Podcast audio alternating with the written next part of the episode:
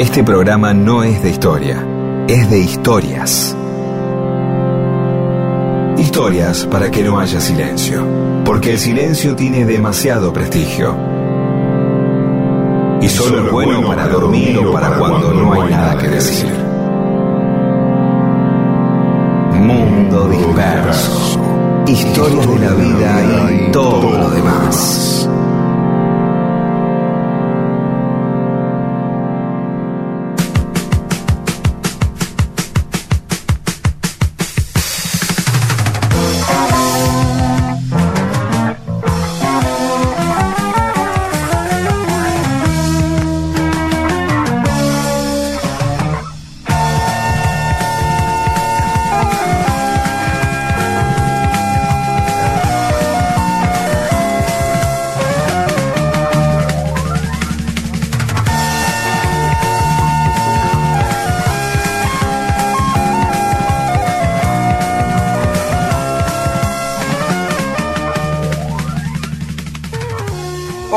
Les va? Aquí estamos en Mundo Disperso, somos Pedro Saborido y Daniel Míguez. Hola Pedro. ¿Qué tal? Bien, saludando a toda la eh, audiencia que hoy vamos a tener un invitado eh, especial, aparte de ser eh, director de, de- de la radio, digamos, aparte obviamente de, de la genuflexión obvia que tiene esto, vamos a mostrar también el un aspecto de gente que a veces está detrás de las cosas que hemos disfrutado eh, durante mucho tiempo en nuestra vida y no no no lo sabemos. Vamos a hablar con Alejandro Ponlecica que nos va a contar primero la parte más conocida de él que es como jockey, ¿no? Él el pesarmiento, el afiche, la música, los enganchados, este el arte de pegar dos temas y hacerte bailar un rato y después no. Y después la otra faceta no tan conocida de él, que es la del productor, productor de Charlie García. Eh, ha, ha hecho... eh, De Mercedes este, Sosa, de Sumo. Mercedes, de Sumo, de... Sí, de todo. Sí, y, y viene porque es amigo, no porque es director de la radio. Obviamente, le decimos Alejo.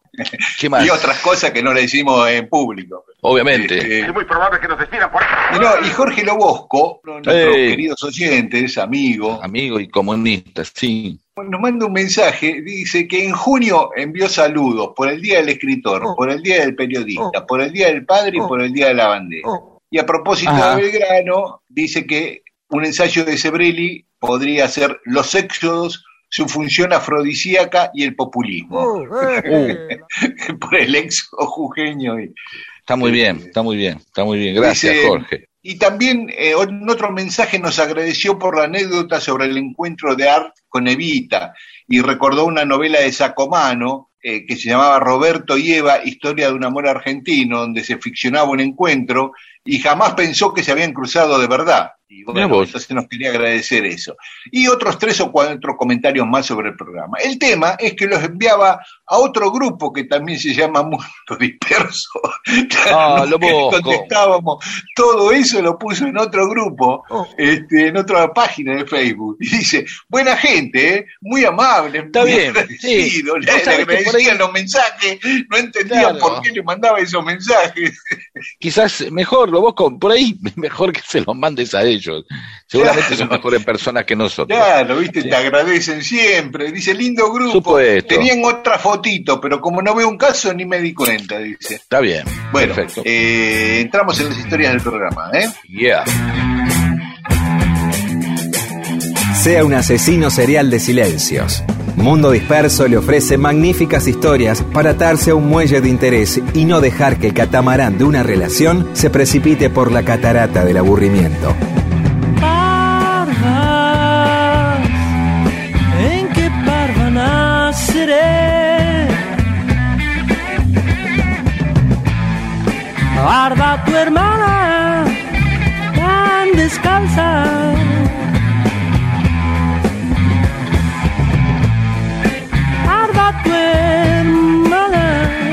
Tan descalza. Parvas,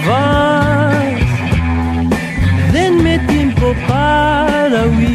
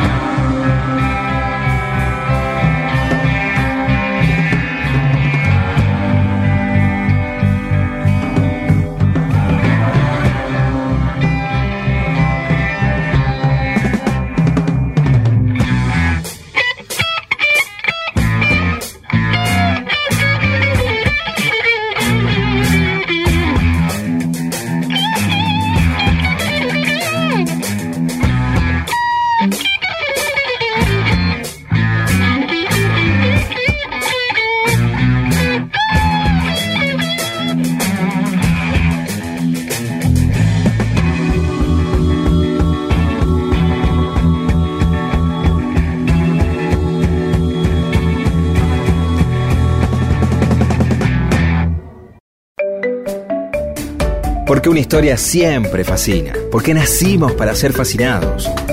Mundo Disperso. El programa que le da a la gente historias para que las cuente en otro lado y así acceder a la felicidad.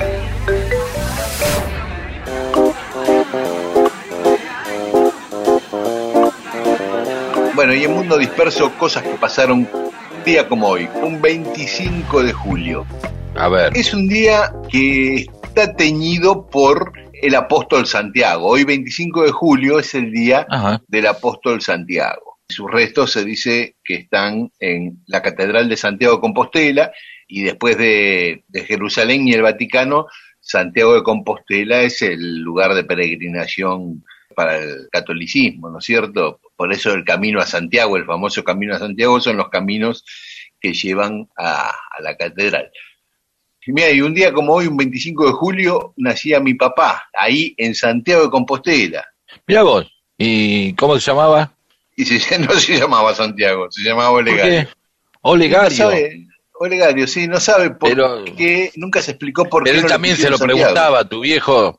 Eh, Sí, era lo más obvio del claro. mundo. No, digo, Claro. el tipo sale en Santiago de Compostela, el día de. de- Claro. Y Es más, mi papá Olegario decía- como una provocación. Claro, mi papá decía, García Márquez nació el día de San Olegario y le pusieron Gabriel. Y yo que nací el día de Santiago me pusieron Olegario. bueno. ¿Cómo se llevaba tu papá con un nombre tan este, así de, de personaje de historieta? Porque Olegario es como un nombre de personaje de historieta, ¿no? Sí, No hay sí. tantos No, Olegario. bien, bien, no, no- no tenía ¿Pero qué le decían? ¿Ole? conflicto. Ole, ole. Ole, ole, así. Bien. Sí, Y no, y no conociste otro Olegario en tu vida, y él tampoco, no, no, claro. no.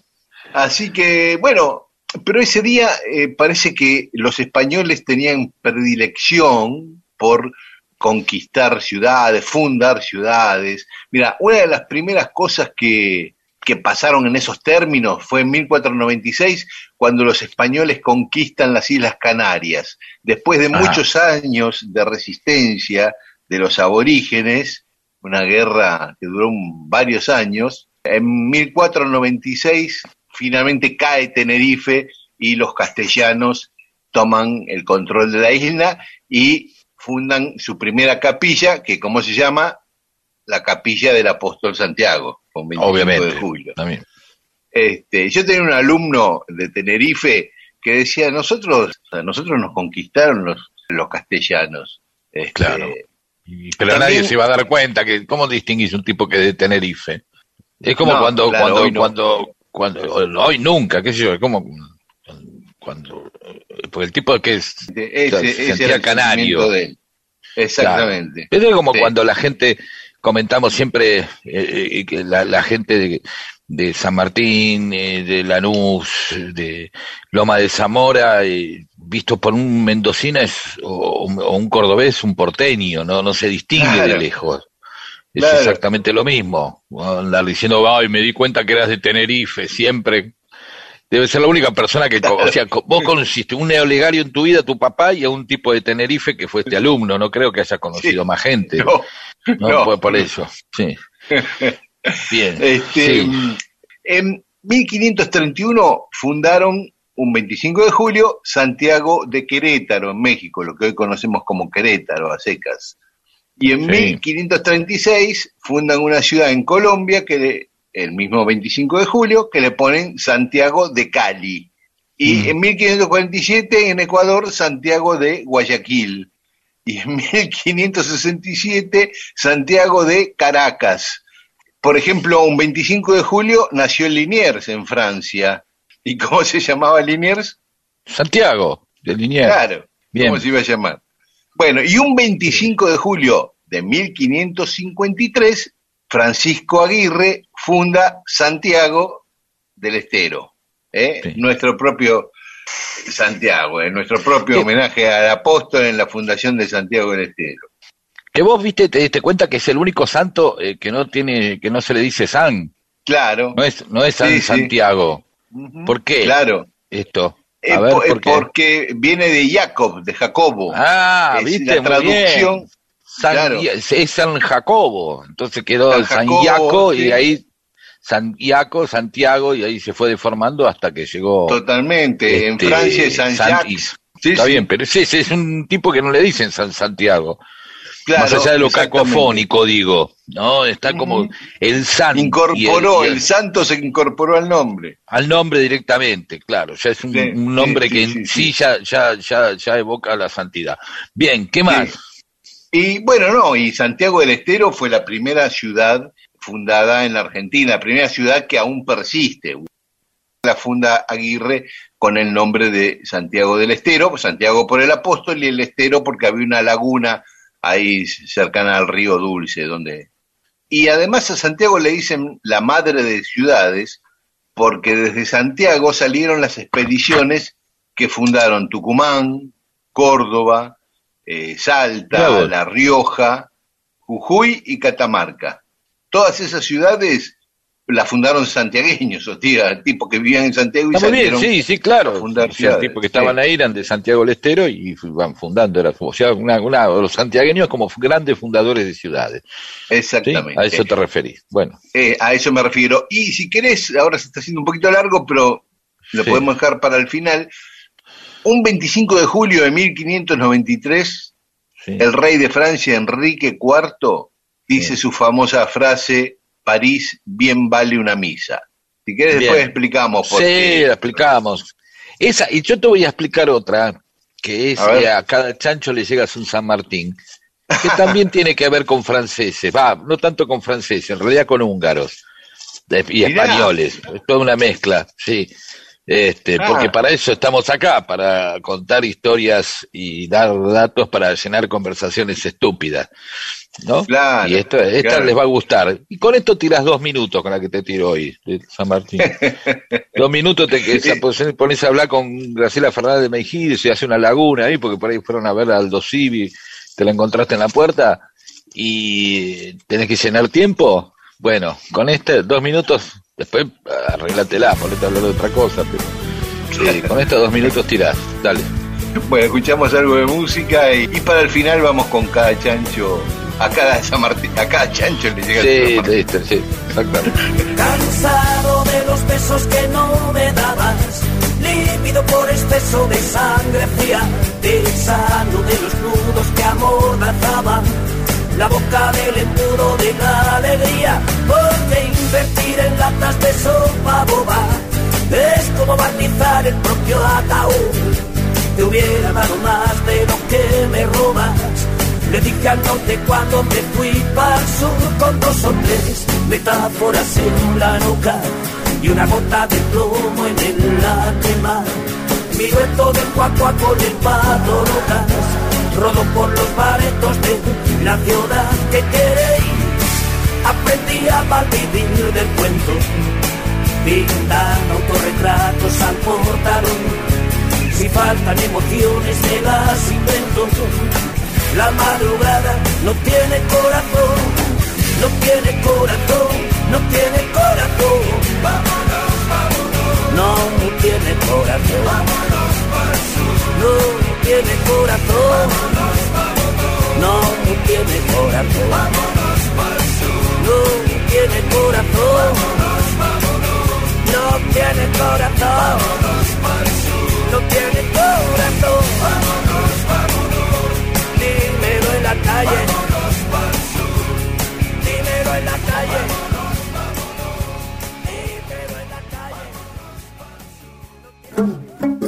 Clarisa contó una historia en una fiesta y nunca dejaron de invitarla a otras. Mundo disperso. Historias de la vida y todo lo demás.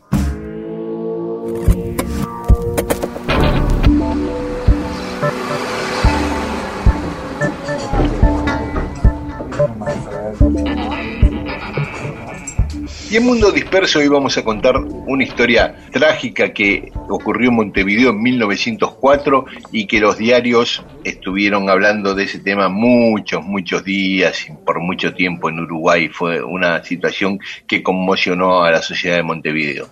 Le llaman la tragedia del Prado porque ocurrió en el Hotel del Prado, que queda en el barrio, ahí en el parque de ese nombre y en el barrio de ese nombre, un barrio muy elegante de Montevideo, ¿no?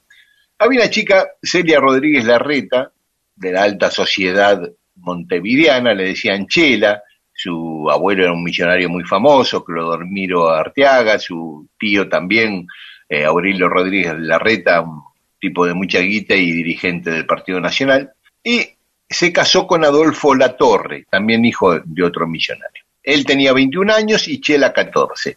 Se casaron, tuvieron tres hijos, uno murió muy chiquito, siguieron su vida con los otros dos hijos.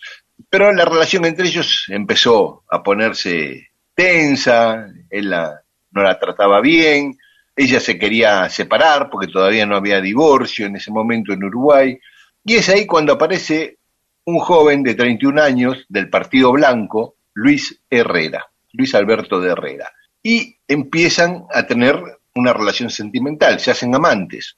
La situación era muy conocida en las familias de Montevideo, así de, alta alcurnia, pero no, era público, pero en los corrillos estaba instalado el tema ese. Hasta que un día un, muy conocido abogado de Montevideo, Teófilo Díaz, que era columnista del diario El Día de Uruguay, de quien se decía que era el padre biológico de Chela, producto de una infidelidad de su madre con Díaz, intervino para ver si podía arreglar la situación conyugal de Adolfo y Chela. Entonces hace una mediación y los convence que vayan a pasar una noche al hotel El Prado y se reconcilian. Y van ese 26 de diciembre de 1904. Transcurre la noche y en un momento pum, se escuchan dos disparos.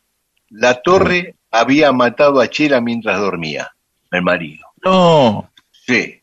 A la torre lo detienen rápidamente, ahí mismo en el hotel, y Teófilo Díaz se entera rápido, va corriendo hacia el hotel, estaba fuera de sí, porque por un lado habían matado a la que decían que era su hija, o de mínima, porque él había sido el que la convenció para que pase esa noche con su marido y se reconcilie, ¿no? Él sentía que la entregó al asesino, digamos. El tipo estaba desesperado. Llega y, y, le dice a los policías que es el abogado de la torre, que muestra las credenciales de abogado, entonces lo dejan pasar. Cuando entra y se encuentra con la torre, saca un revólver y lo mata al matador Oh. de Chela. Qué noche. Uf, tremendo. Bueno, tanto el diario El Día como El Siglo, que en ese momento era un diario importante de Montevideo, le dedicaron páginas y páginas al doble crimen, pero siempre eludían la cuestión del adulterio y la identidad del amante de Chela, ¿no?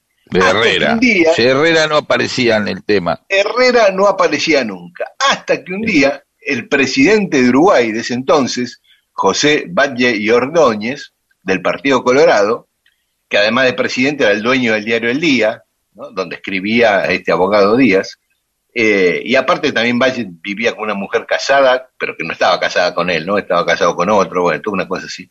Un año y pico después del asesinato, Valle Ordóñez escribe en su diario sobre este tema, revela la cuestión de la infidelidad y revela que el amante era Herrera. El propio presidente del país, en una nota, dice que el amante de Chela era Herrera, que era del opositor Partido Blanco, ¿no? El Claro, como causante de todo eh, la tragedia, digamos, ¿no? Mira, era lo que provocó. Exacto. Herrera, ofendido, lo reta a duelo al presidente de la nación, Oh, pero este no aceptó.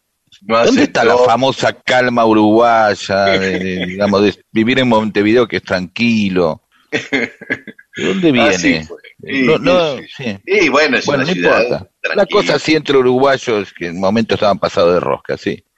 Así que no aceptó el duelo, Bache Ordóñez, y las consecuencias de esto, bueno, a Teófilo Díaz, el supuesto padre de Chela, que había matado al matador de Chela, su marido, lo declararon loco y lo internaron en un psiquiátrico, no fue a la cárcel. Logró que lo declararan eso. Valle después tuvo un segundo mandato como presidente y como herencia dejó otro, un sobrino presidente, Luis Valle, y un sobrino nieto presidente, Jorge Valle, aquel que dijo que los argentinos, bla, bla. Y Herrera, Herrera fue tres veces candidato a presidente después de eso, nunca ganó, participó de un golpe de Estado y fue abuelo del presidente Luis Lacalle. O sea que tanto Valle como Herrera, después de ese episodio, dejaron herencias presidenciales. Todos los componentes, asesinatos, infidelidades, eh, psiquiátricos, presidentes, un, un gran y hermoso melodrama uruguayo. Así es.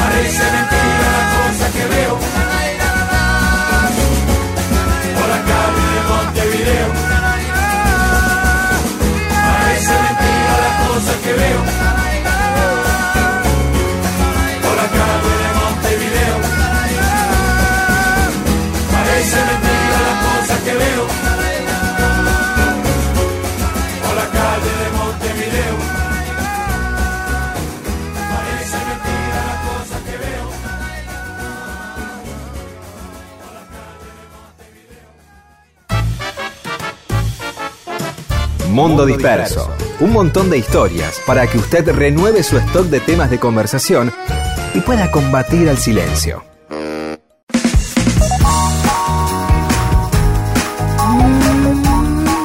Y seguimos en Mundo Disperso, lo habíamos prometido y acá está acompañándonos hoy Alejandro Pontlesica. ¿Qué tal, Ale? ¿Cómo te va? Hola Dani, hola Pedro, acá estamos, bueno, acompañándolos y, y- y apoyando este programa tan lindo, tan especial porque nunca sabemos hacia dónde vamos. Mejor nombre imposible. Perfecto, perfecto. Bueno, es un, es un buen elogio. Eh, vos tampoco muchas veces se sabía a dónde ibas durante toda tu carrera. Tuviste la gente te conoce más como jockey, pero también organizaste recitales, produjiste músicos, siempre estuviste laburando en el mundo musical. Entonces, digamos, esos devenires vos fuiste planeándolos. ¿Vos planeaste ser jockey, por ejemplo, alguna vez? Sí, me gustaba la música mucho. Eh, fue fortito. Em- eh, estaba en el colegio, primer año, y, y Roque de Andrés, un compañero, me dice, che, ¿no querés ser DJ? Y yo dije sí, y yo dije, tengo un montón de discos, y me gustan, y tengo canciones que amo, y me gustan los gatos, y me gusta Manal. Y yo dije que sí. Y con otros dos compañeros dijimos, vamos a hacer DJs. Eh, lo único que teníamos en ese entonces era un tocadisco Wico, que todavía, todavía tengo, y después teníamos un bafle, un parlante. Después uno de ellos dijo, yo sé hacer amplificadores. 14 años, un mundo maravilloso.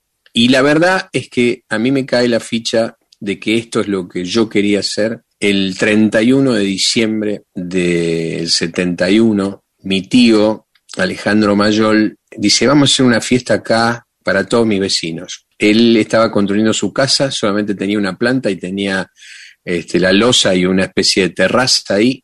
Como era 31 de diciembre, ninguno de mis compañeros estaba, porque cada uno estaba con su familia. Y puse música y en la calle se empezó, empezó la gente a bailar.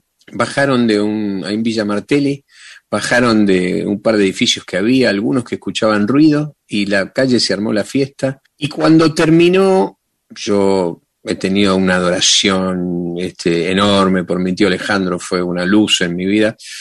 Alejandro fue sacerdote toda su vida y este, Músico también. músico, el padre mayor, el padre Alejandro, canciones para chicos, y, y vos sabés que cuando termina, esto lo, esto lo, lo percibí años después o tiempo después, pero él me dijo, y a lo mejor Dios Padre ya te eligió la misión, me dijo, que es la de, la de llevarle la música a la gente y que, y que la pase bien. Lo único que sé es que ese primero de enero del 72 fue definitivamente el punto de partida para que sea DJ. Y bueno, y el camino te fue llevando, mis compañeros, lo- comprar los discos simples, trabajaba de cadete, con eso salía, compraba, cobraba el sueldo y me compraba los discos. Y empecé a entender que era como, como un don, ¿no? El, el- el que la música uno la, uno la recibía como si fuera una esponja. empecé a darme cuenta de toda la música que había dentro de uno y dije, wow, eh, todo eso está dentro de uno. No sé si uno no sé si viene por los genes o no, pero pero Claro, todo ya, eso ya lo tenía todo incorporado. ya estaba. Eh, eso, eh, eh, eso, eso cuando, cuando, cuando vos sos y te, se- sentís que, que estás comunicando música y, y te Sí. sentís responsable también que, que la pasen bien. Digo, ese es el poder del DJ. ¿Cuál, cuál es el Sí. goce del DJ? ¿En qué momento decís, ah, los tengo a todos agarrados? ¿Lo Mm, sentís eso? Yo creo que lo primero que vos, que, que vos celebrás o vos gozás es lo que te produce la música. Nosotros somos como traductores de, de lo que han hecho los músicos, ¿no? Somos el nexo del, del creador de la música, de los climas que genera la canción. No es lo mismo una canción que vos pongas al comienzo para bailar o que la ponga cuatro horas después. Hay canciones que tienen un valor, un peso en la pista de baile tres horas después y no al comienzo. Yo soy un DJ de canciones. Quiero decir esto porque hoy el DJ es un tipo que eh, trabaja, hace bases, en muchos casos es músico, en muchos casos maneja una vertiente musical, un género musical ligado a la electrónica y se entiende la pista de baile como un espacio donde la música electrónica te genera el movimiento para la pista de baile. Las canciones son otra cosa. Las canciones son un pedazo de una persona, de un grupo musical, son una historia, son una foto. Las canciones son fotos que significan algo para cada uno de los que la escucha. Esa sensibilidad de poder, cómo engancharlas, en qué momento meterte al tema, en cuál otro. Ahí viene una parte que es como, casi diría que una obligación que tiene el DJ. El DJ tiene que contar una historia con cosas que tu pista de baile conoce y con cosas que vos tenés la obligación de, llevarle a los oídos de la gente. Mucho más pasaba en esos años 70, inclusive en los 80, porque las radios eran generalmente de nuestros padres, nuestros abuelos. Los espacios para la nueva generación no se encontraban. Se encontraban en el disco, el disco que te comprabas con tus amigos y que te prestabas. Y los que hacíamos eso. Nosotros éramos la radio. Los que poníamos música generalmente solos, y en esos años uno empezaba su tarea a las 10 de la noche, ibas hasta las 4 de la mañana mínimo, tenías 6 horas de música. No es el mundo de hoy donde apretás un botón y tenés la canción que acaba de salir en cualquier lugar del planeta. Tenías que armarte, tenías que tener plata para comprarte los discos, tenías que conocer la música de punta a punta y saber qué pasaba con cada canción, en qué momento lo ponías. Y después estaba tu decisión, porque poner eh, Led Zeppelin, que no se escuchaba en ningún lado, solamente los fanáticos, en el año 72, 73, 74, o poner ACDC en el año 77, el 78, inclusive Bob Marley en el año 78, pero en ese tiempo no se conocían. Claro. Y vos Claro, tenías claro. Vos tenías esa misión de poner aquel arre. Usaba Cruci para el aguante, vino la época del rock sinfónico, y después de a poquito, en la segunda mitad de los 70, empieza a construirse la canción pop para la pista de baile. Empieza a nacer eh, un sonido para la pista de baile que antes era por segmentos. Cuando yo empecé, bailabas un rato de música soul, con Respect, con James Brown, y bailabas eh, la tanda de los Beatles, y bailaba la tanda de Creedence, y bailaba lo lento de Bailana. eh, después fue diferente. La música hecha para la discoteca, sobre todo ahí hay un disco emblemático que es el de Gloria Gaynor, este, Never Can Say Goodbye, porque lo armó un DJ y duraba, eran tres temas enganchados y duraba veintipico minutos, y a partir de ahí como que los DJs empezamos a tener música para bailar. Esos son los años donde yo hago algunos discos enganchados para DJ. Así que forma parte un poco de, de la primera etapa de- del recorrido. El saber que como DJ, de cierta manera popular, eh, sos reconocido, es aprovechar que seas reconocido y que tenés cierta popularidad y que la gente va a los lugares donde vos pones música para hacer conocer a los nuevos artistas, a los tipos que escriben, a los tipos que, que están adelante, ¿no? Pero hay algo interesante que es que la gente confiaba en vos, porque eh, estaban los afiches donde ibas a bailar porque pasaba música Alejandro Ponlecica o Rafael P. Sarmiento, qué sé yo, que seguramente eran como una especie de River Boca de los DJ, y entonces evidentemente eh, había una exigencia, vos ibas, ya empezabas con una exigencia, ¿no? Que tenías que cumplir eh, la gente, y entonces ahí te hago dos preguntas básicas y eh, claras. Sí. Una, veías vos, ibas cambiando, mirabas a la gente para saber por dónde iba, digamos, viste, componente social, este, cómo estaban vestidos, el clima que había, si la energía había buena onda, mala onda. Esa es la primera pregunta. Y la segunda, combinada, es peor momento que viviste, como diciendo, esta no la remonto más y ya me vienen los muchachos a exigir que levante esto y yo no puedo. Sí, porque a medida que uno va creciendo, también tiene que ver eh, cómo funcionaba eh, los barrios, los clubes, los distintos lugares.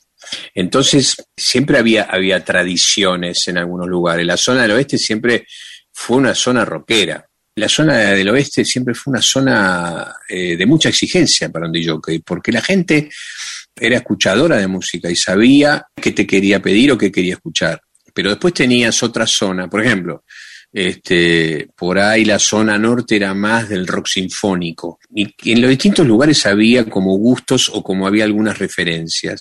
Claramente uno de los, uno de los desafíos era tener la música nueva y, y proponerla. Pero además teníamos como una complicidad con la pista de baile, que es el momento que se acercan los lentos, eh, los climas que vas logrando, la explosión de las 3 de la mañana a 4. También es importante que son años muy duros, son años oscuros, son años donde nuestros lugares donde nos divertíamos eran refugios de los chicos y ese era un momento absolutamente nuestro. Y la otra pregunta que vos me haces, sí, cuando yo te digo que uno tiene una obligación y tiene una misión, tiene que ver también con lo que uno siente. Yo soy de acá, yo soy un DJ argentino. Creo que los DJs argentinos somos de los mejores que hay en el mundo, porque nos formamos con la gente argentina que conoce, que, realmente te exige, te lleva, y vos tenés un compromiso cada vez que es este, hacerlo sentir, transmitir la emoción de esa canción, lograr que en algún momento haya una comunidad, una, que estén comulgando un sonido y que creemos un clima que sea común a todo. Los comienzos de los 80, me pasa algo muy particular, vos me decís en un momento. Voy a poner música a un club en Ezeiza, muy lindo. Sale el álbum de León Pensar en Nada, lo escuchaba todo el día. Un disco fantástico y además es un disco que en su momento es un disco eh, de batalla, de revelación, las canciones. Pensar en nada era el tema. Con esto quiero decir que el sonido rítmico que nosotros pudimos aplicar en la pista de baile sobre canciones producidas por argentinos empieza en los 80 y empieza claramente con, con clics modernos que nos dio la estructura rítmica para la pista de baile. Pero en ese comienzo de los 80, pensar en nada para mí era todo un tema fantástico y además, como siempre escribe León, son letras que, que, te hacen pensar y que nosotros necesitábamos en esos momentos pensar, eh, empezar a, despertar. Entonces pongo, che, este, ahí en, en Ezeiza pongo el pensar en nada y viene un flaco enojadísimo conmigo a decirme, a decirme, ¿qué estás poniendo? Esto no sirve, esto no es para que, para que lo, lo bailemos, esto no sirve, esta no es música para que esté en este lugar y qué sé yo. Y yo le dije, mira, esta es la música que yo elijo para poner si no te gusta que te devuelvan el dinero en la puerta. Bueno, no, porque yo me voy a hacer, eh, se puso duro como para pegarme, ¿viste? Y la verdad es que no me gustó. Y me la, me la rebanqué y seguí poniendo, eh, yo usaba mucho un pedacito de Cerú Girán de La Grasa de las Capitales. Y bueno, me acordé de eso. Tu, tuve algunas historias, pero las mínimas. Lo más lindo siempre fue que siempre, siempre llevar la música siempre es una alegría, ¿viste? Y compartir. Una de las cosas que yo decidí es no ser DJ de un boliche. Y ya desde mitad del 78, exactamente en agosto, empecé a viajar por la Argentina y a ir a, a, a boliches, a lugares este, distintos. La primera vez que viajé fue a General Roca, a un boliche glorioso. ¿Era famoso ahí, Alejandro? Era popular. Eso. hablaban de vos, ya era. Sí, sí, era popular porque, porque el 77 fue como un año muy fuerte. Empecé a hacer un día apareció Pelo Aprile y se le ocurrió que yo podía hacer discos eh, y me dijo que estaba fundando un sello discográfico y el primer disco de su sello fue un disco que yo hice con música para bailar, el Slim 3001, el primer disco de Interdisc, y en cuatro meses, no sé, seis meses hicimos tres discos, sonaban por todos lados y, Y al mismo tiempo, y esto es la, la se querés un poquito antes de que naciera la industria del viaje de fin de curso, los, los clubes y los colegios empezaron a organizar las fiestas para juntar dinero para ir de gira deportiva, los viajes de fin de curso, y se hizo muy popular eso. Uno tiene que ver con eso, pero vuelvo a decirte, las FM nacieron en mitad de los 80 y nosotros de jockeys éramos la radio, éramos lo que llevábamos la música y lo que hacíamos que, que, que la gente disfrutara, conociera y, y estábamos enloquecidos. ¿Imaginás que los 70 y los 80 es la consagración de la música, la consagración del rock y la consagración del pop? Tal cual. Eh, Alejo, escuchamos un poco de música y, Dale. y después nos metemos en tu vida de productor. Perfecto.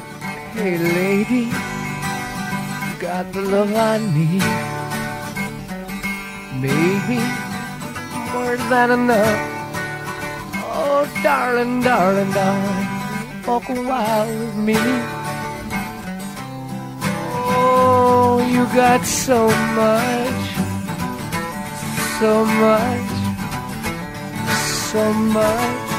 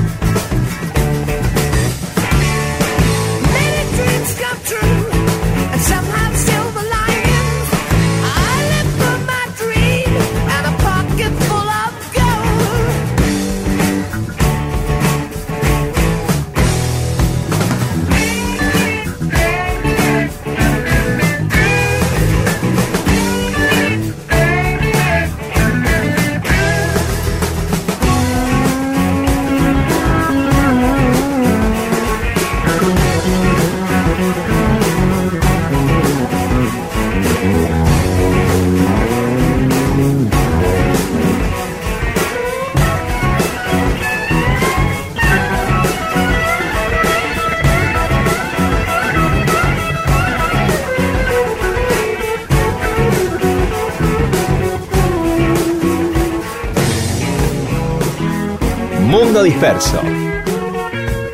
Recalculando. Recalculando. Y seguimos en Mundo Disperso, nos está acompañando Alejandro Ponlecica. Hablamos recién sobre su vida como disc jockey, pero Alejo tiene una faceta muy rica, muy productiva, acompañando a músicos, produciéndole discos, recitales. Incluso muy temprano vos produjiste el Prima Rock, por ejemplo, ¿eh? Sí, ese recital y- en Ezeiza, en plena dictadura, que fue creo Sí. que el primero que nos aglutinó a los rockeros, salvo lo de Almendra en Obras, de recitales muy específicos eh, de bandas, pero acá era como un festival donde había muchas bandas. Sí, eso fue justo en septiembre del 81. Van a ser, mira, va a cumplir años ahora. Eso fue eh, una gente divina que conozco ese verano en Mar del Plata. eh, estaba laburando yo y era una agencia de publicidad. Termina eso que fue fantástico, qué sé yo, y me dicen, tenemos un cliente para el día de la primavera. ¿Vos qué harías? Hay que hacer un festival de rock, le digo.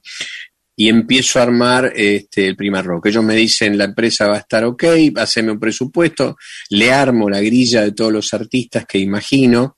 Algunos, este, algunos eran muy grosos, en ese momento estaba Cerú Girán muy fuerte, León Gieco, por supuesto, este, y Riff. Eran los tres, los tres líderes, digamos, de- de- del momento, y había que tener un bolsillo, el presupuesto no estaba, y armo el primer rock de dos días, uno va Lito Nevia con los músicos del centro, en el otro va Spinetta con Jade, y después a construir, en la, la primera vez que, que Virus tocó para un público grande, abierto, la primera vez que Lerner solista empezó, María Rosa Llorio, que no era muy común que hubiera mujeres arriba este, de los escenarios, el rock era bastante cerrado, eh, Nito Mestre, Miguel Cantilo con Punch, Y Jorge Cumbo llevé porque me parecía que era un músico que te- se tenía que conocer. Claro.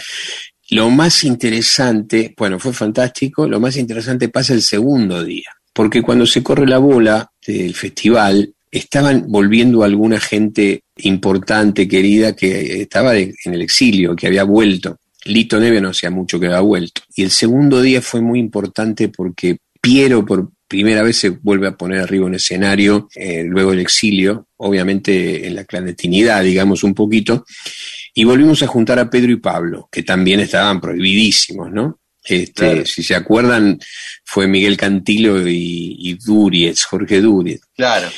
Prima Rock fue, yo creo que un momento este, importante dentro de, dentro de la música nuestra. Creo que fue un hito. Logramos, parece mentira contarlo hoy, pero logramos que fuera tapa del diario Clarín. En ese momento, en ese año 81, un evento de la juventud que, fue, que tuviera esa visibilidad fue muy importante. Y lo logramos porque yo no, entre esa gente que convoqué para sumar, Pancho Muñoz y Roque de Pedro fueron los que hicieron la prensa del festival. Y ellos fueron muy valiosos. Y para mí, Perdón, perdón, y Sí. que la gente puede observar, porque es una gran muestra de la época, cómo nos vestíamos, cómo éramos, porque uno se mete a YouTube y están todos los tramos de la película de Exacto. Rock. Y, y sí, bueno, hay una escena fantástica que es la de Luis Alberto entrando, eh, entrando con Dante colgado, eh, con Dante chiquitito, colgado de, su, de sus hombros. Y es, es verdad lo que decís, Pedro, es una radiografía perfecta de, de ese mundo, de esa época, ¿no? Mi faceta de, de productor es la faceta de un entusiasta. Obviamente se perdió dinero porque la, eh, la empresa que iba a pagar nunca entró porque le dio miedo. Y bueno, y pasé un par de años pagando porque me daba vergüenza de verle a Spinetta su show y me da, viste, pero eso también fortaleció la relación con ellos y, y, y eso me llevó a, a otros caminos, me llevó a producir las colecciones de discos, poder hacer a los 30 años la colección de discos de- del rock nacional, que en el pleno momento de la pizza y champagne se vendieron casi 11 millones de discos, con lo cual queda claro que nuestra identidad y, el amor que tenemos por la argentinidad y por nuestra música está por encima de, de- de lo que puedan decir los diarios y las revistas. Alejo, eh, vos laburaste, produciendo, produjiste el 60 por 60 de Charlie, Charlie en el Colombo, trabajaste con Charlie, con Soda Stereo, con los Ujú, Tweets, con, qué sé yo, Virus, con Mercedes Sosa. Eh, algo, ¿Algún recuerdo particular con Charlie o con alguno de estas figuras que... Tengo un, momen- un momento, hay muchos por supuesto, ¿no? Porque además eh, la vida me dio esos regalos, digamos. Yo llegué a producir eso de Charlie porque estaba Juan Alberto, porque un día nació este, Radio More, una radio sin sistema de sonido que soñó Charlie, dijo, la música mía se tiene que escuchar por telepatía, porque si no, a veces los equipos de sonido no funcionan. Y lo hicimos con Juan Alberto. Badía, ¿no? Sí, Juan Alberto Badía. Juan fue impresionante. Cuando salió la idea, porque yo conversando con, con Charlie, él me dice, le digo, che, ¿quién graba lo de, lo de tu idea del Gran Rex? De 60 canciones cuando cumpliste 60 años, tres conciertos distintos. Nadie, me dice Charlie. ¿Cómo nadie? Nadie. Lo dejo a Charlie en la casa, lo llamo a Juan Alberto y le digo, Juan, ¿podés creer que nadie va a grabar esto? Es, Viste, nos volvemos locos los dos. Juan lo adoraba a Charlie y lo admiraba. Y me dice, dame cinco minutos. Y lo llama al hermano que tenía Recorvisión y le dice, Carlito, ¿podemos grabar unos conciertos en Gran Rex? Y Carlito le dice, mira, si no hay fútbol, si es un día que no hay fútbol, no hay problema, porque ya tenemos comprometido el móvil. Viste que Charlie toca los martes a las 5 de la mañana, viste que Charlie nunca toca en un día, viste, sábado, domingo. Y justo nos, nos calzaba, me llama Juan y me dice, Alejo, tenemos, tenemos el móvil.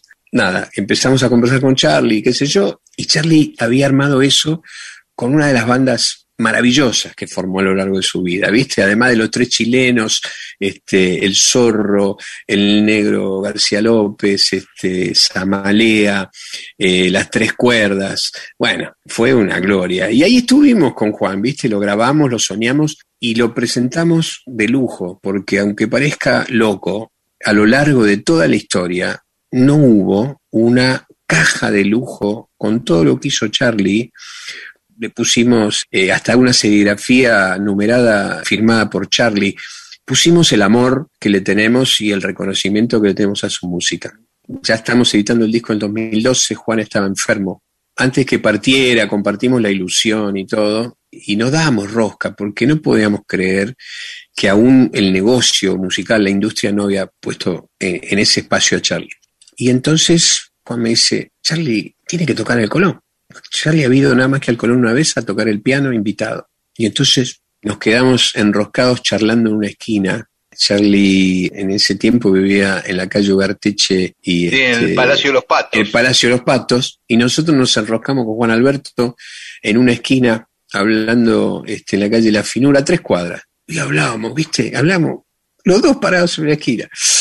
Tenemos que mostrarle a Charlie, contarle algo. Bueno, llegamos che, a lo de Charlie, y Juan, con toda esa manera de contarte las cosas, empieza a armar la ilusión y a contarle cómo sería y esto y lo otro, y Charlie García, sí, papá de escenario, qué sé yo, y cierra la frase y le dice, Charlie García en el Teatro Colón. Y se hace como un silencio así, ¿viste? Y Charlie lo mira y le dice, ¿qué voy a hacer yo en el Colón? Y se terminó todo ahí, ¿viste? Y nos fuimos, ¿viste? Como, como perro con el, con el rabo entre las piernas, ¿no? Claro. Este, nos fuimos, qué sé yo, y bueno, son días tristes, este, se nos va Juan, pasa el tiempo, Juan se fue en junio, y en agosto, un día, este, me llama Mecha, Pont, Charlie quiere verte. Bueno, voy, voy a verlo a Charlie. Charlie siempre me dijo así, Pont, me dijo, Pont, y me empieza a contar líneas paralelas, me cuenta toda la obra, todo lo que había pensado para el Colón, cómo lo iba a hacer, qué íbamos a hacer. De este lado este, es una obra de ciencia ficción, de este lado van lo grave, de este lado van los agudos, vamos a hacerlo así. Bueno, una genialidad como todas las de él, ¿no? Y bueno, y empieza a nacer la idea del Colón. Eh, esto fue en agosto, nos llevó muchísimo tiempo que alguien nos atendiera y que nos diera bola. En febrero de, del 2013 eh, se inauguraban una, una escultura de los sui generis en la peatonal de Mar de Plata. Me voy, estaba, estaba estaba Charlie, y Charlie me dice, tengo que hablar con vos. O sea, termina toda la ceremonia, nos vamos al Hermitage, y le digo, Charlie, ¿puedes creer que no conseguimos el Teatro Colón? Y el flaco me dice, tengo una idea. Y entonces agarro un papel, este, esos marcadores que él adora, que son los de eh, los Sharpie, eso negro que él adora, y empieza. Macri, soy Charlie. Nos conocimos una noche de Año Nuevo en lo de Faena. Yo tomaba champán y vos tomabas agua mineral con gas porque me dijiste que no querías perder el control. Quiero invitarte a almorzar porque tengo la obra para presentar en el Teatro Colón así, así, así. Bueno, y surgió obviamente un almuerzo. Él era el jefe de gobierno de la ciudad de Buenos Aires. Que le iba a decir que no a Charlie García? Entonces ahí surgió la decisión de que el Colón tenía que eh, dos fechas Charlie García para hacer dos fechas en el 2013, una, una fecha en el 2014 para hacer líneas paralelas. Y bueno, doy fe que la persona que más trabajó para ese proyecto fue Charlie García. Todo estaba en su cabeza y todos estábamos al lado de él y empezó a crecer ese líneas paralelas porque vino Renata Schusheim a, a poner toda la parte imaginaria, visual y, y los vestuarios. Charlie lo llamó a Jean-François Casanova, que hizo unos pases en, lo- en los conciertos fantásticos. Y en un, un día, a la tardecita, me dice, Pont, ¿por qué no lo llamás a Blaney y que se venga a Nueva York así grabamos esto? El Entonces, ingeniero bueno. de sonido que ya había Sí. trabajado con él. Sí, Joe Blaney, un capo, viste, lo llamo a Blaney, preparamos todo. Y cuando arma el repertorio, una obra en dos actos, en una parte Mercedes ya no estaba entre nosotros, Mercedes Sosa, pero él siempre adoró en ese disco que le produjo este, muchos temas, pero especialmente Charlie elige Cuchillos, que es un tema que escribió este, basado en los cuentos de Borges, de los compadritos, y él grabó con Mercedes. Entonces ahí se planteó hacer un, dúo con la voz de Mercedes y Charlie tocando ahí en el Melotron. Fabián Mato nos dio la voz de Mercedes. Y, y Charlie hizo un disco muy lindo entre todas las cosas que ha hecho que se llama Cassandra Lange. Y en ese disco, que en general son covers, casi todo está cantado en inglés, canta tema de Dylan, de los Eurythmics, y hay un tema que escribió él que se llama Happy and Real, que, feliz y real, que es una joya, realmente es una joya. Y entonces me dice, ¿sabes quién tiene que cantar esto? ¿Quién? Bernard Fowler. Bernard Fowler es el corista, el que produce también algunos discos de los solistas de los Stones, pero es el corista de Mick Jagger, el corista de los Rolling Stones. Un tipazo, bastante amigote de, del zorrito, Juan Quintiero. Lo trajimos a Bernard y no hablo más, pero Genial, Tendría- genial. eh, Bueno, pero bueno, eh, otro día te vamos a pedir que nos vuelvas a acompañar y hablamos, hablamos de, sí. de soda, de sumo, de toda esa gente Mm. que compartiste vos.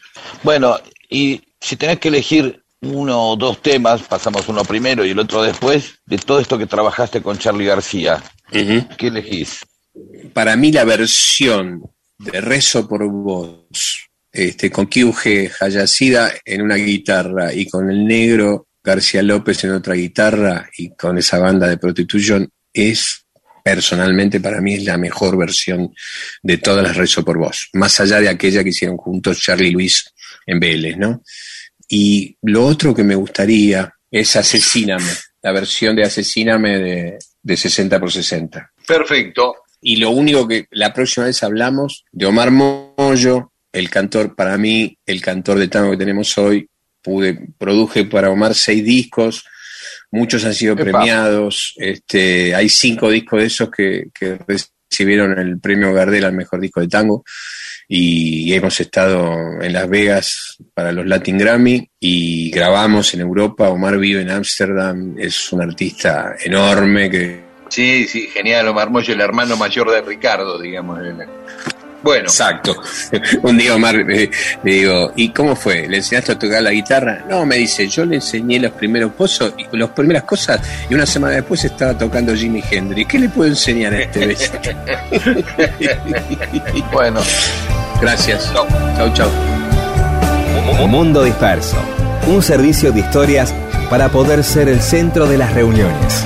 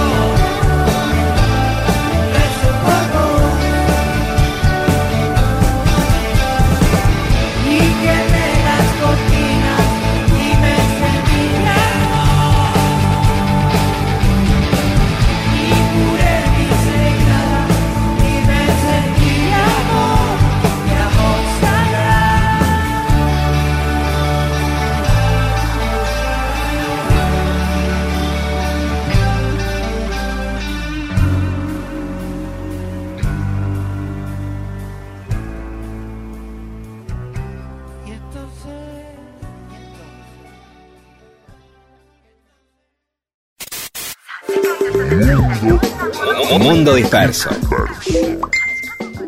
Qué triste el momento en el que en una reunión todos están mirando sus celulares. Usted tiene la oportunidad de evitarlo. ¿Cómo? contando una buena historia. Mundo disperso, para que contar historias y entretener sea cosa de humanos.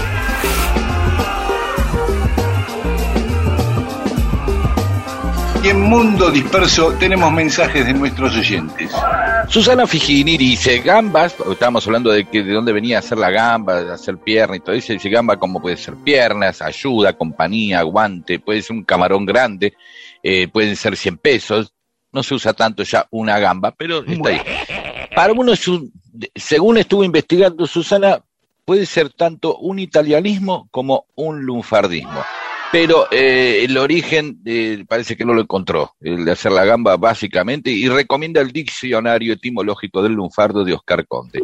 Y Adriana Previde nos dice que según Google, que es como la cosa con la que consultamos, nos quedamos ahí, ¿no? Google, ahí arranca la vida en Google.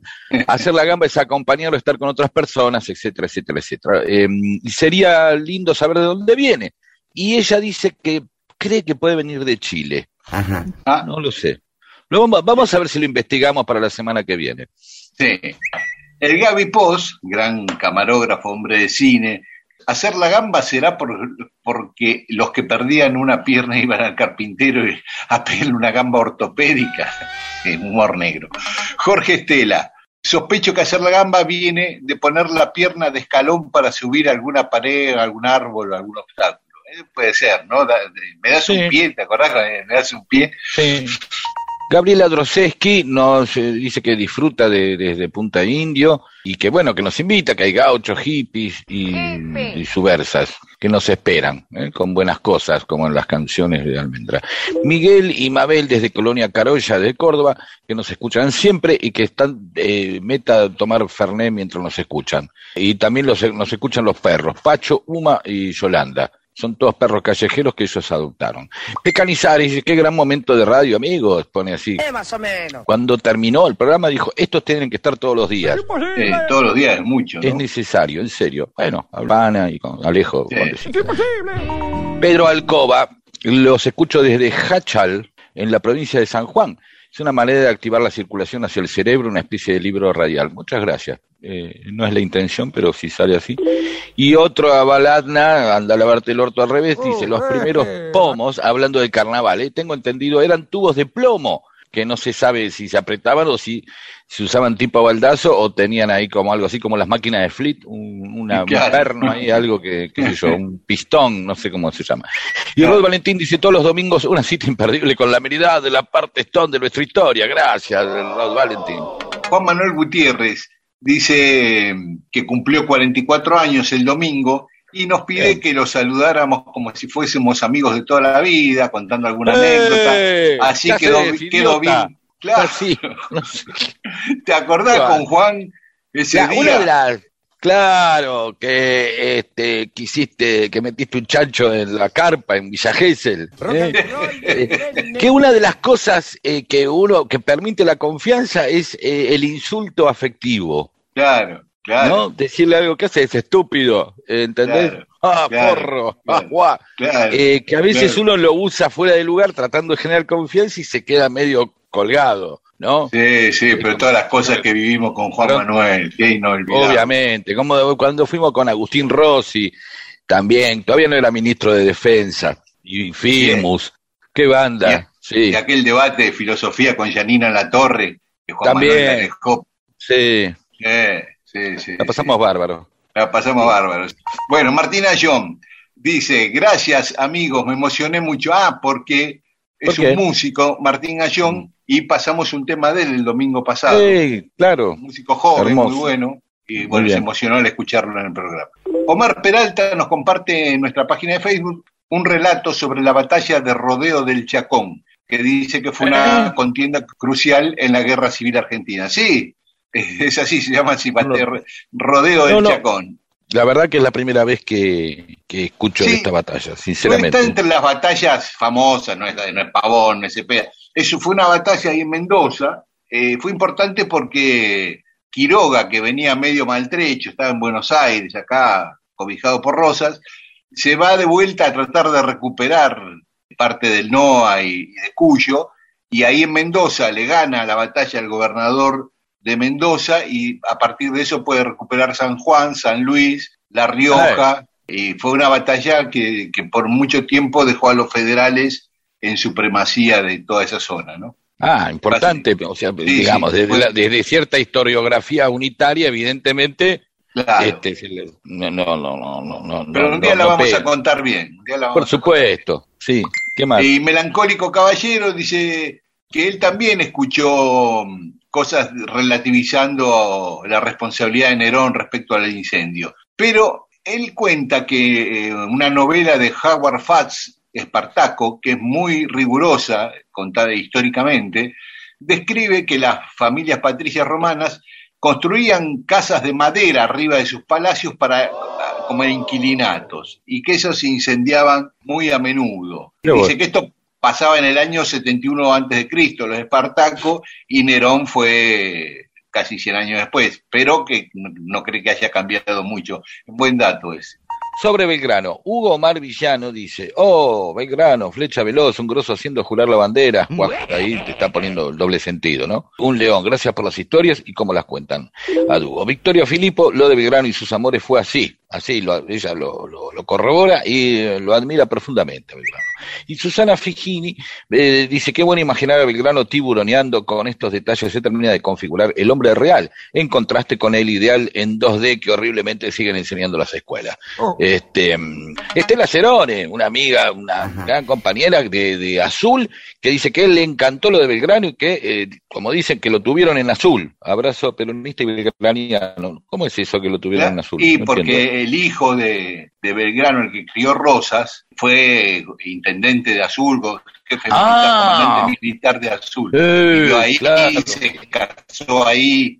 Daniel Core, respecto al Belgrano y las mujeres, tengo una historia, un relato sobre el baile de la condición, que según tengo entendido, para Belgrano era que las chicas para bailar sean adolescentes, quinceañeras, dice. ¿De qué estás hablando? Ajá. Este, pero dice, no la tengo certificada la historia. Ahí aparece el, el relativismo histórico o, eh, ahí- o cronológico o epocal, no sé cómo se llama, en el cual dice, claro. che, hay que tener que en esa época tal cosa, qué sé yo. Si Y ahora bueno, las mujeres cosa- se casaban a los 14, 15 años. ¿Qué pretende usted de mí? Por eso, bueno. Isaac Penayo, en tren de teorizar también puede ser que la escurra se haya decidido a ir con Belgrano al norte por razones de celo, para que no, no se tentara con otra mujer. Un saludo revolucionario desde Nueva York.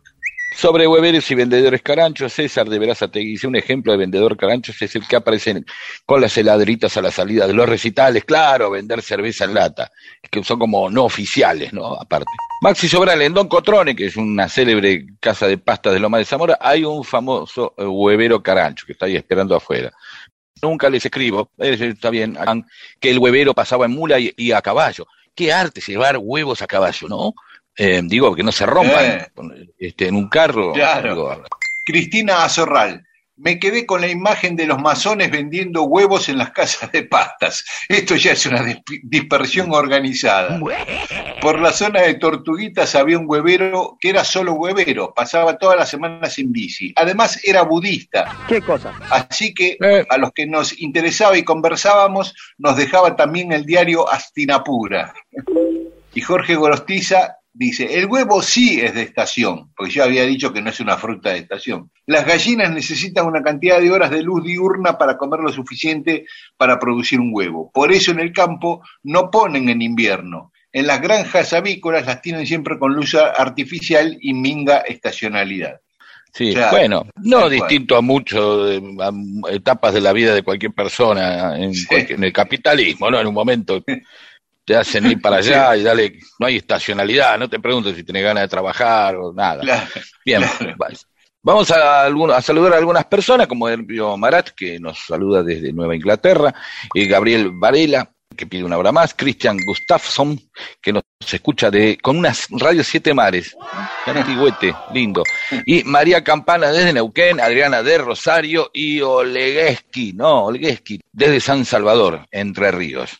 Ahora y vos. yo saludo a Rodrigo Acosta, eh, Miguel Ángel 1960, un abrazo, los Isidros 3 también, a Cecilia que nos escucha Desde Agronomía, Alejandra Beatrice, Melanie Barreiros, Félix Requejo y Aguadica. Para todos ellos, muchas gracias, un abrazo y gracias a todas y a todos por esta misión. Gracias, Daniel. Muchas gracias. Bueno, te salió bárbaro, che. Cuando viniste a mí, la puerta, pero abrí. Asesíname. Asesíname.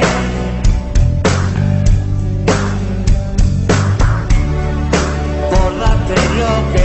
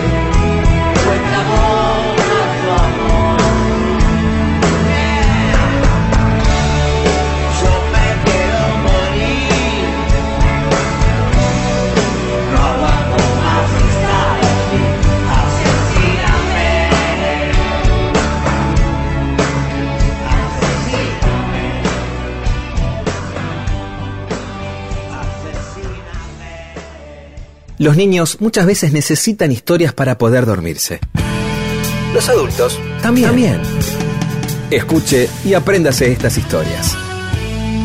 Vuelva a ser niño o niña y logre que los demás lo sean también. Mundo Disperso. Historias de la vida y también de todo lo demás.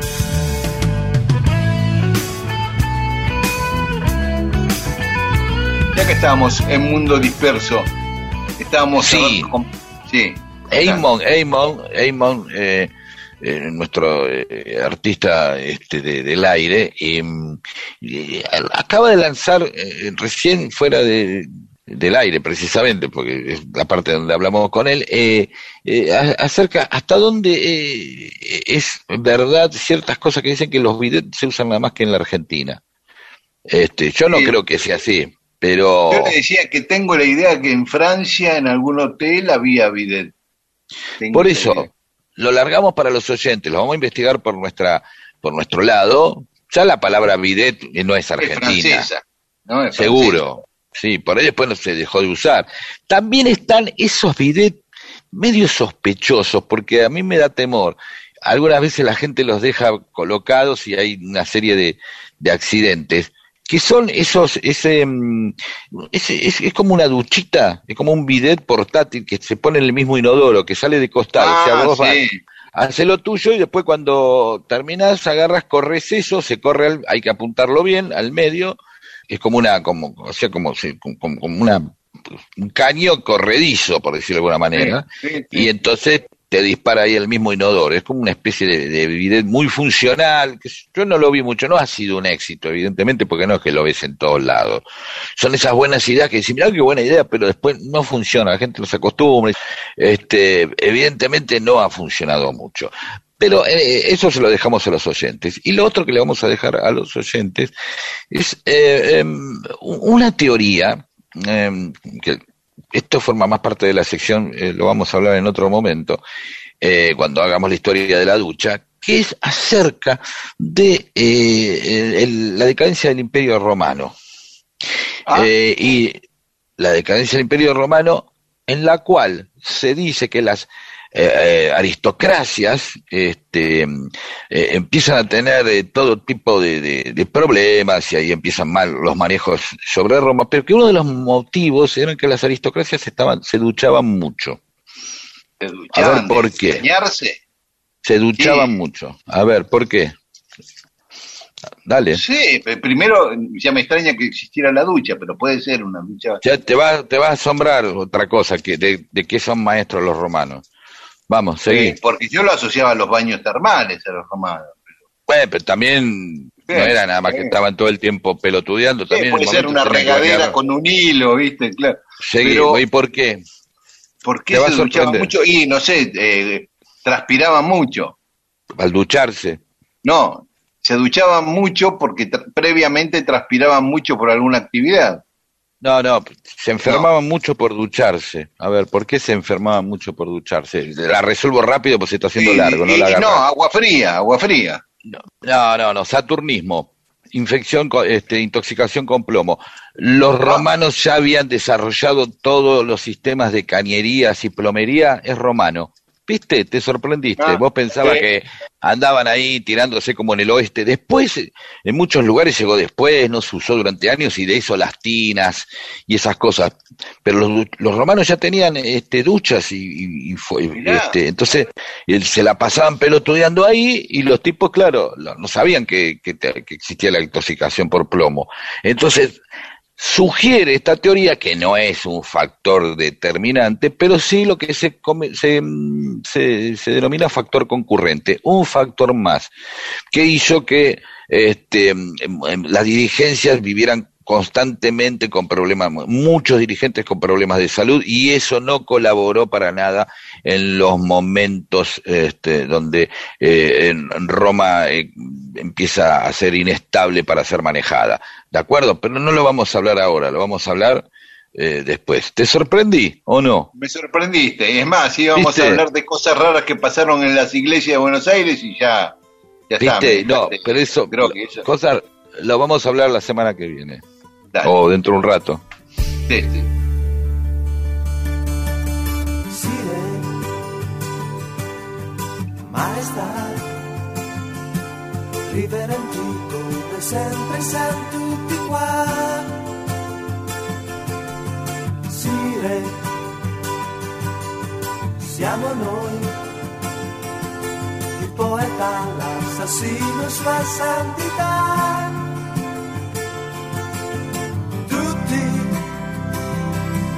Fedeli amici tuoi.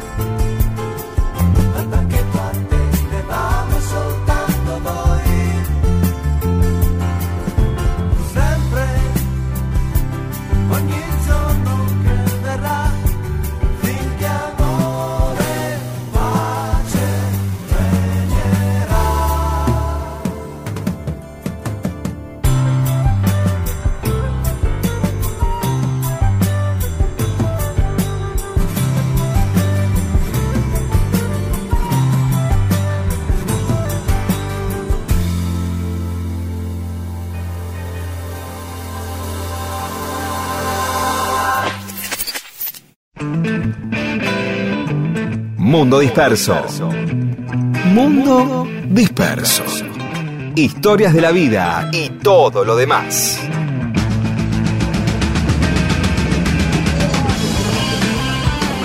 Y vamos terminando Mundo Disperso. Habíamos prometido al comienzo del programa contar qué había pasado un día como hoy, pero de 1593 en Francia. ¿Por qué el rey Enrique IV había dicho su famosa frase París vale una misa? Y era por esto, porque el tipo era protestante y todos los, eh, los católicos, los reyes católicos de los otros países europeos, el mismo Vaticano, y los franceses, la, la nobleza francesa que era católica, no quería saber nada con que el tipo asuma como rey. Y estuvo en guerra un montón de tiempo no, no lo dejaban llegar a París para asumir y finalmente llega a un acuerdo, ¿no? Los católicos le proponen, bueno, paremos esto, vos te pasás, te convertís al catolicismo y listo, y asumís, este, te dejamos que asumas como rey. Y entonces el tipo dijo, bueno, sí, más sí. Y por eso eh, se justificó su decisión Claro, de de cambiar la de, religión. París bien vale una misa, o sea, tener el Está poder, bien. ser el rey de Francia, bien vale cambiarme de religión. Ese fue Está muy el bien, sentido de está la muy bien. Ahora, y, y, vos tenés hablando de chancho. franceses, claro, eh, San Martín, ¿qué es el a cada chancho le llega a su San Martín? Cada vez que dicen, eh, bueno, tal tipo tiene su merecido y bueno, viste cómo es, al final a cada chancho le llega su San Sí. Martín. Esto es porque tal tipo al final encontró, eh, le, le pasó lo que le tenía que pasar o llegó el- o se murió, lo que sea, a cada chancho le llega su San Martín. Es por San Martín de Tours, que es el patrono de la ciudad de Buenos Aires, vos sabías eso. Sí, eso sí, San que el Martín de- patrono sí. Por eso Que la nadie calle sabe San Martín qué, ¿eh? en el microcentro, por Claro. San Martín de turno, por José de San Martín. Exactamente, lo que pasa es que justo tenemos, se los pisan el patrono con, Claro. con el, el padre de la patria, etcétera, etcétera. que- Bueno, Claro. resulta que San Martín de Tours eh, em, es, es- es un festejo, un santo que era un húngaro, un milico también, ¿eh? milico que después se volcó a la fe y se hizo santo, pero se celebra en España el, el 11 de noviembre. Ah. ¿sí? ¿Y qué, qué- con, con qué coincide? El 11 de noviembre. Con la fecha en donde se empieza a carnear a los cerdos. Para, se los Ah. empieza. Otros dicen que no, que es la fiesta, entonces matan cerdos para matarlo. Hay varias versiones. Pero la Ah. que parece que es que, que empieza, eh, o sea, se viene el frío y ahí se empiezan a preparar los embutidos para pasar el invierno. ¿De acuerdo? Sí. Era el momento donde empezaban a carnear chancho, entonces a cada chancho le llegaba su hora, finalmente. Claro. Su San Martín de Tours. ¿De acuerdo? Y después otra versión, sí, es para decir, mira vos, que es otro programa Sí. que vamos a hacer. Vamos a hacer No, el programa Mira dos vos. programas. sí. Uno que se llama Mira vos y el otro algún día lo vamos a contar. ¿no? Sí. Que- Y el otro que había propuesto al oyente procrastinando con. Sí, exactamente, sí. Así que bueno, y otros dicen que no, que San Martín es un tipo de cuchillo. Yo jamás escuché Ah. eso. Entonces que a cada chancho le llega determinado cuchillo el San Martín, que pero eso la verdad que es no como está muy claro. Tramontina, digamos, una marca. Exactamente, pero no está muy claro eso. Así Ah. que bueno, listo, ya tienen dos cosas para comentar cuando se encuentren con Horacio Cavac en un ascensor. Y Claro. son muchos pisos, o va lento, y entonces le comentan esto. ¿De acuerdo? Ya Claro, claro. está. Ya tienen dos cosas para charlar. Hasta la semana que viene. Chao. Nos encontramos el domingo que viene y si quieren, o si alguien no lo escuchó, le avisan que hoy lo puede escuchar el programa en la Sí. FM Rock de Radio Nacional a la medianoche. También es Sí, el cumpleaños de sí. Matt, perdón, el cumpleaños de Matt LeBlanc, el que hace de Ah, Joy en sí, Friends. señor. Cumple 53 Joey. años. Joy en Friends, sí, sí, sí. Hubo un especial de, de Friends, ¿viste? Que se juntaron todos para hacer un no, especial. no lo vi, no lo vi, pero Yo tampoco. Bueno, un saludo a Matt que seguro nos escucha o no sé si nos escucha en directo, llaman Seguro. Matt especialmente. Hasta el domingo. Hay que salir del agujero interior. Largar la piña en otra dirección. No hace falta ser un ser superior.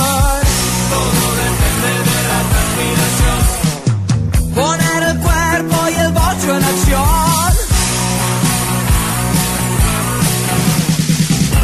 la vida hay que hacerle el amor, sin drama, con locura y pasión. Jugar con la imaginación, sin tener que pedir perdón.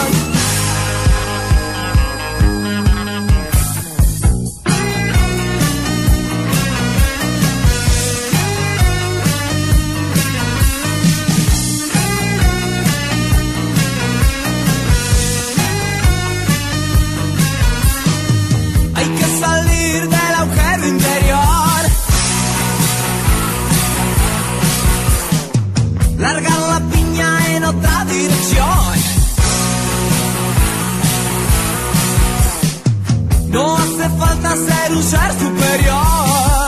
Todo depende de la transpiración. Poner el cuerpo y el bocho en acción. A la vida hay que hacerle el amor. Sin drama, con locura y pasión.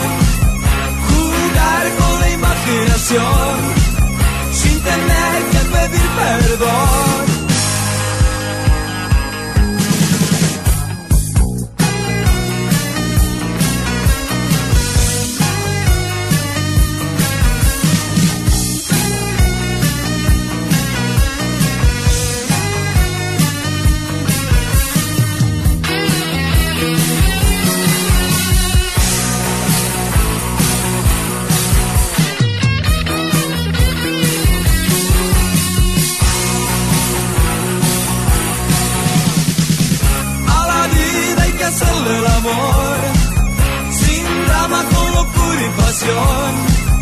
jugar con la imaginación, sin tener que pedir perdón.